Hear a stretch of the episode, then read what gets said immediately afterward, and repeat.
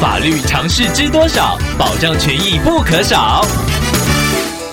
欢迎收听《法律知多少》时间，我们请到台湾瑞银法律事务所律师郑瑞伦来为您解答法律上的疑惑。各位听众朋友，大家好，我是郑瑞伦律师。律师您好，听众朋友小罗透过官网留言板想要请问您，他自己是网络卖家，之前收到了买家要求退货，不过退回的商品外包装已经被买家丢弃，听众因此请求赔偿包装费，对方原本同意，但后来又说不赔偿了，想要请问郑律师，这该如何处理呢？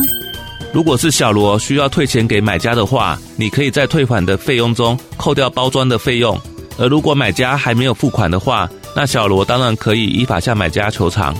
只是执行上很不容易，而且也可能会发生不符合时间、金钱成本的状况。所以律师在这边要建议小罗，你可以在网络贩售平台建立可行的退货机制，采取事前收取货物费用的方式，或者是依照消费者保护法的规定，在网购平台的页面标示七天鉴赏期的退货流程。明确的告知买家，如果要退货的话，需要负担包装的费用。这样一来，当买家要退货的时候，你就可以先行扣除包装费用，以后再将剩下的款项退还给买家，省去退货时双方需要另外协调货物包装费用应该由谁负担的麻烦。以上希望律师的回答可以帮助到听众朋友，谢谢。